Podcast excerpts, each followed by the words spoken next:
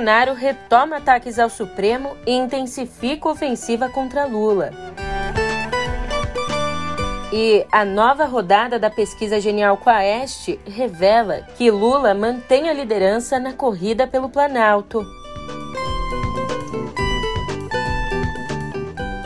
Por fim, mas não menos importante, a disparada da Omicron provoca escassez de testes para Covid aqui no Brasil.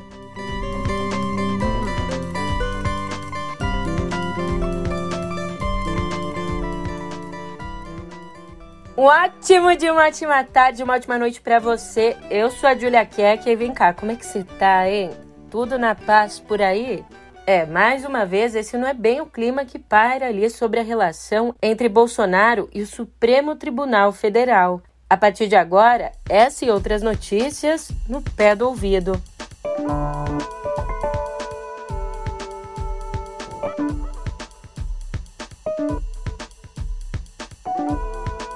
Vou te falar, acabou de vez a trégua entre Jair Bolsonaro e o Supremo Tribunal Federal. Esgotaram-se os panos quentes e está no chão a bandeira branca que foi erguida com a mediação do ex-presidente Michel Temer depois ali dos atos de 7 de setembro. Ontem, em entrevista a um site governista, o presidente voltou a atacar os ministros Alexandre de Moraes e Luiz Roberto Barroso que na corte já são alvos tradicionais dele. Quem, quem é que esses dois pensam que são? Quem eles pensam que são? Que vão tomar medidas drásticas dessa forma, ameaçando, caçando é, liberdades democráticas nossas, na liberdade de expressão, porque eles não querem assim, porque eles têm um candidato. Os dois, nós sabemos, são defensores do Lula, pô. querem o Lula presidente. Lembrando que o ministro Alexandre de Moraes, que vai presidir o TSE nessas eleições, é relator de cinco inquéritos contra Bolsonaro no Supremo Tribunal Federal. E além dos ataques ao Supremo, a gente ainda tem um bônus. Mais tarde, Bolsonaro aproveitou a primeira cerimônia oficial ali no Palácio do Planalto para atacar diretamente o ex-presidente Lula. Como vejo agora, não tenho provas, mas vou falar. Como é que aquele cidadão está conseguindo apoios, apesar de uma vida pregressa, imunda? E quando se fala que ah, não tinha corrupção no passado, porque eu saí da cadeia, voltou a estaca zero, tinha corrupção. Dos 100 bilhões que a Petrobras pagou de dívidas ano passado, meia dúzia bilhões vieram dinheiro de acordo de leniência e devolução por parte de delatores. Um só delator devolveu 100 milhões. Da onde veio essa grana? E querem reconduzir a cena do crime, o criminoso, juntamente com Geraldo Alckmin? Dia agitado no Planalto. Aliás, o Supremo e Lula não foram os únicos alvos de Bolsonaro. Ontem a ciência também apanhou. Naquela mesma entrevista em que criticou Moraes e Barroso, o presidente falou sobre a variante Ômicron do coronavírus, dizendo que ela não matou ninguém e que seria um vírus vacinal. O Omicron não tem matado ninguém. O que morreu aqui em Goiás é, não foi de Omicron, ou com Omicron. Na verdade, ele foi com Omicron, não foi de Omicron. Ele já tinha problemas seríssimos, em especial nos pulmões. Acabou falecendo. Agora, o Omicron, que já espalhou pelo mundo todo, como as próprias pessoas que entendem de verdade dizem, que ela tem uma capacidade de, de, de divulgar, de difundir muito grande, né? mas de, de letalidade muito pequena. Dizem até que seria um vírus vacinal. Em resposta, o diretor de emergências da Organização Mundial da Saúde, Michael Ryan, disse que nenhum vírus que mata pessoas é bem-vindo. Uh, while Omicron may be less severe as an individual virus infection in an individual, that this does not mean this is a mild disease. And uh, there are many, many people uh, around the world as we speak in hospital, in ICUs, do. And this is not the time to give up. This is not the time to give in. This is not the time uh, to declare uh, that this is a, a welcome uh, virus. Uh, no virus is welcome that kills people, um, and especially when that's in to a great extent, that mortality and that suffering is preventable through the uh, appropriate use of vaccinations. So. Mas cá entre nós, o que não falta são motivos para Bolsonaro estar tá com os nervos à flor da pele. Inclusive, um dos motivos para os ataques a Lula seria exatamente o cenário apresentado pela primeira pesquisa do ano sobre as eleições que acontecem em outubro. Pesquisa essa divulgada ontem pela Genial Quaest. De acordo com o levantamento, Lula lidera o primeiro turno com 45% dos votos, seguido de Bolsonaro com 23%. Em terceiro lugar aparece Sérgio Moro com 9%, depois nós temos Ciro Gomes com 5%, João Dória com 3% e Simone Tebet com 1%. Nessa pesquisa, Lula aparece com quatro pontos a mais que a soma dos adversários, o que indicaria a vitória do petista ainda no primeiro turno. Já nas simulações de segundo turno, Lula venceria todos os adversários, enquanto Bolsonaro perderia em todas as simulações que o consideraram. Aí você pode perguntar, mas vem cá, quais simulações o consideraram? E eu respondo que o levantamento considerou Bolsonaro enfrentando e perdendo para Lula, Moro ou Ciro no segundo turno. Portanto, é evidente que a pesquisa tem apontado um cenário bastante pessimista para Bolsonaro. Diante disso, a jornalista Carolina Brígido analisa que, abre aspas, a retomada dos ataques aos ministros do Supremo logo em janeiro mostra o tom da campanha de reeleição do presidente, mas também revela que ele não está nada satisfeito com o avanço de investigações caras para o governo, como a dos atos antidemocráticos e a das fake news. E com as pesquisas eleitorais caminhando rumo ao PT, não há mais nada a perder. Fecha aspas. Olhando agora para o legislativo, Lembra que o Congresso aprovou a proposta de orçamento da União para 2022 com a previsão de um aumento salarial voltado só para a Polícia Federal, para a Polícia Rodoviária Federal e para os agentes penitenciários federais? Pois bem, acontece que esse reajuste provocou reação em áreas como a Receita Federal e o Banco Central. E, recentemente, foi dado pelo presidente como incerto. Só que agora, quem entrou no jogo para pressionar contra um possível veto a esse aumento salarial foi a bancada da bala. É, a bancada da bala, aquela que defende os interesses da indústria bélica e das forças de segurança lá no Congresso. Bom, o líder do grupo, o deputado Capitão Augusto, chegou a se posicionar dizendo, aspas, não acredito que o presidente vai recuar. O aceno de dar essa reestruturação das carreiras já gerou uma expectativa, e recuar seria pior. E ó, essa não é a única dor de cabeça no orçamento, não. O ministro do Supremo Tribunal Federal, André Mendonça, deu cinco dias para que o governo, a Câmara e o Senado deem explicações sobre o fundo eleitoral de 4 bilhões e 900 milhões de reais. O Partido Novo entrou com uma ação no Supremo afirmando que o fundo é inconstitucional por não prever ali a origem dos recursos. Aliás, esse é o primeiro despacho de Mendonça como ministro da Corte. E é claro que as polêmicas se estendem também para a internet. Nesta quarta-feira, o Twitter suspendeu a conta do empresário bolsonarista Luciano Hang, que é dono da rede de lojas Avan. Quando você abre o celular ou abre uma aba aí no computador e procura a conta dele na rede, em vez das postagens, o perfil de Hang exibe a mensagem, abre aspas, o Twitter suspende as contas que violam as regras.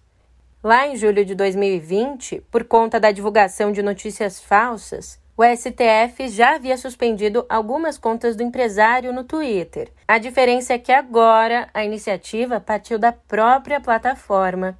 Já na terça-feira, foi vez do Twitter obrigar o pastor Silas Malafaia a apagar 11 postagens. Além disso, a rede social o impediu de publicar por 12 horas. E o que a gente está vendo é a reação do Twitter às acusações de leniência com a desinformação no Brasil. Enquanto isso, mais de 80 organizações de checagem de fatos de todo o mundo divulgaram uma carta aberta à CEO do YouTube, acusando a plataforma de ser um dos principais canais de desinformação e propagação de notícias falsas online. Além de fazer uma lista ali com exemplos de vídeos de diferentes países que causaram danos na vida real, o documento também pede que o YouTube amplie os esforços contra fake news em idiomas diferentes do inglês. Entre os signatários de mais de 46 países estão o Africa Check, Washington Post Fact Checker e também representantes do Brasil, a Agência Lupa e Aos Fatos. Aliás, lá fora, debaixo de uma saraivada de críticas, o premier britânico Boris Johnson teve que se desculpar publicamente por ter participado de uma festa de funcionários nos jardins da residência oficial dele em Londres. Mr. Speaker, I want to apologize. I know that millions of people across this country have made extraordinary sacrifices over the last 18 months. I know the anguish that they have been through unable to mourn their relatives, unable to live their lives as they want, or to do the things they love. And I know the rage they feel with me and with the government I lead when they think that in Downing Street itself the rules are not being properly followed by the people who make the rules. Essa festa aconteceu em maio de 2020, quando as regras de distanciamento proibiam encontros de mais de duas pessoas, mesmo ao ar livre. Na época, o principal assessor de Johnson, Martin Reynolds, mandou o convite para cerca de 100 colegas que, para piorar, tinham que levar a própria bebida. Johnson disse que pensou ser uma reunião de trabalho, apesar ali das garrafas.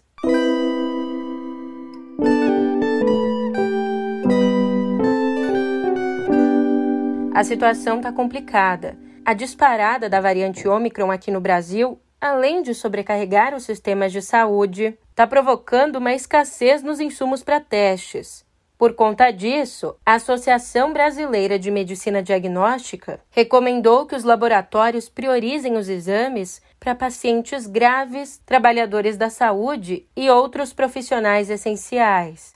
Também por conta da nova cepa, o governo de São Paulo determinou a redução do público em jogos do Campeonato Paulista a 70% da capacidade dos estádios e recomendou que as prefeituras adotem a mesma medida para situações de aglomeração, como shows e feiras. Em relação a eventos, shows e atividades esportivas, nós vamos continuar com a recomendação das medidas não farmacológicas, de uso obrigatório de máscaras, do álcool gel, todos os eventos, shows e atividades esportivas devem exigir o comprovante da vacina completa, se possível, teste PCR e recomendamos para as prefeituras que reduza a ocupação nas taxas de, de ocupação desses eventos. A sugestão do governo do estado para os municípios é que faça uma redução de 30% no, na capacidade de público nesses eventos. E já que o assunto é coronavírus, está prevista para hoje a chegada do primeiro lote de vacinas pediátricas da Pfizer. Pelo menos 18 estados aguardam para anunciar o calendário de imunização de crianças entre 5 e 11 anos.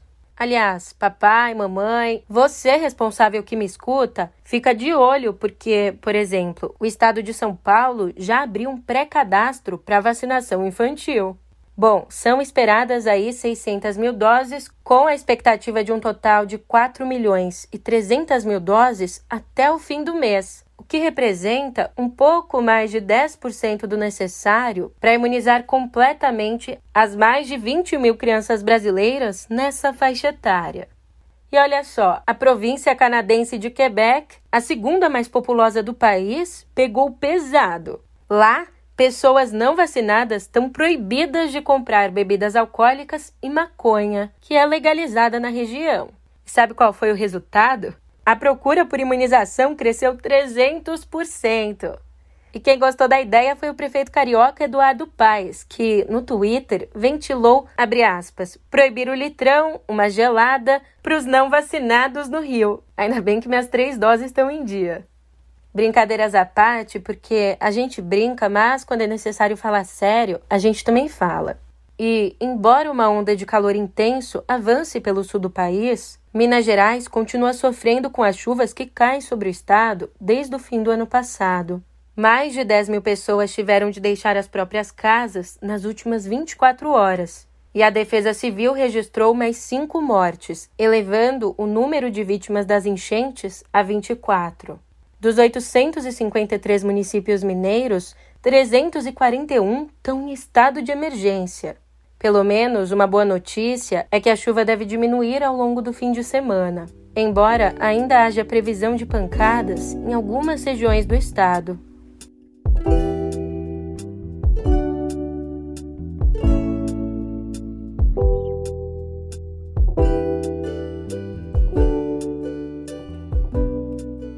Convento medieval, uma freira começa a ter visões místicas ou delírios que misturam religiosidade e erotismo e se chocam com a moral da muito justamente chamada Idade das Trevas. J'ai vu Jésus.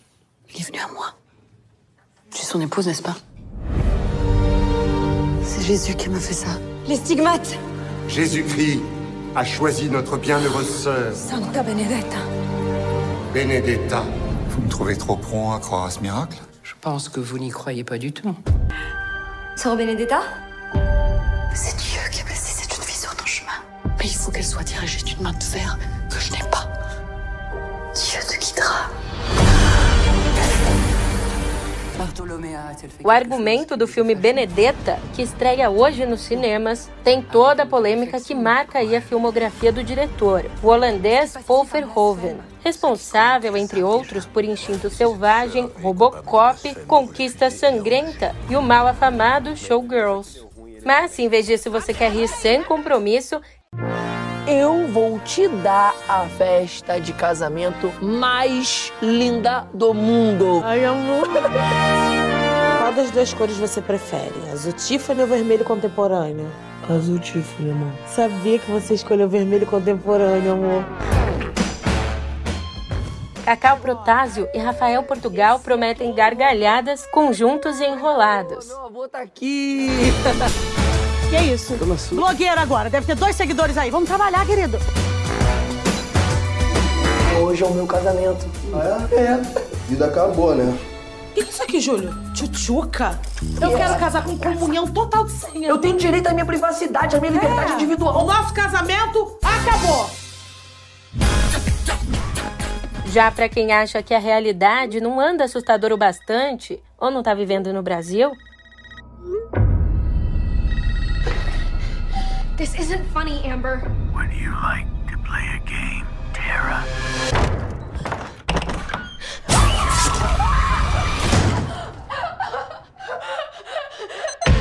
Doors unlocked. All doors locked.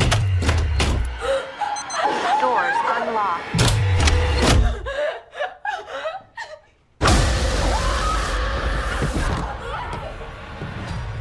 Hoje também estreia nos cinemas de todo o país o Pânico, quinto filme, a continuação, o reboot do clássico Slasher de 1996. Agora, para você que prefere assistir uma coisinha aí no conforto do sofá, quem viu o Esquadrão Suicida sabe que o diretor James Gunn o segundo, o bom, partiu para galhofa violenta sem as amarras familiares impostas, por exemplo, pela Marvel ou pela Disney. E agora ele leva isso a outro patamar na série Pacificador, que estreia hoje na HBO Max, lá do universo DC. Peacemaker. I was hesitant to bring you onto this team. But right now, the world needs a son of a bitch. And you're the only one I got. No, you don't have to call me Peacemaker. You can call me Chris. Just because you're handsome doesn't mean you're not a piece of shit. Think I'm handsome? Oh my god. Okay. Na série, o ex-lutador John Cena reassume o papel do anti-herói que ama a paz a ponto de matar qualquer um por ela e mais uma vez convence. É diversão garantida, mas não veja com as crianças. Depois não vai dizer que eu não avisei. E uma notícia triste: ontem a arte brasileira perdeu um ícone com a morte, aos 94 anos, de Ruth Rachou, uma das precursoras da dança moderna aqui no nosso país. Além de bailarina consagrada, ela foi coreógrafa de filmes musicais da Vera Cruz e diretora do núcleo de dança da TV Record, trabalho pelo qual ganhou, em 1963, o prêmio Roquete Pinto. A família não informou a causa da morte.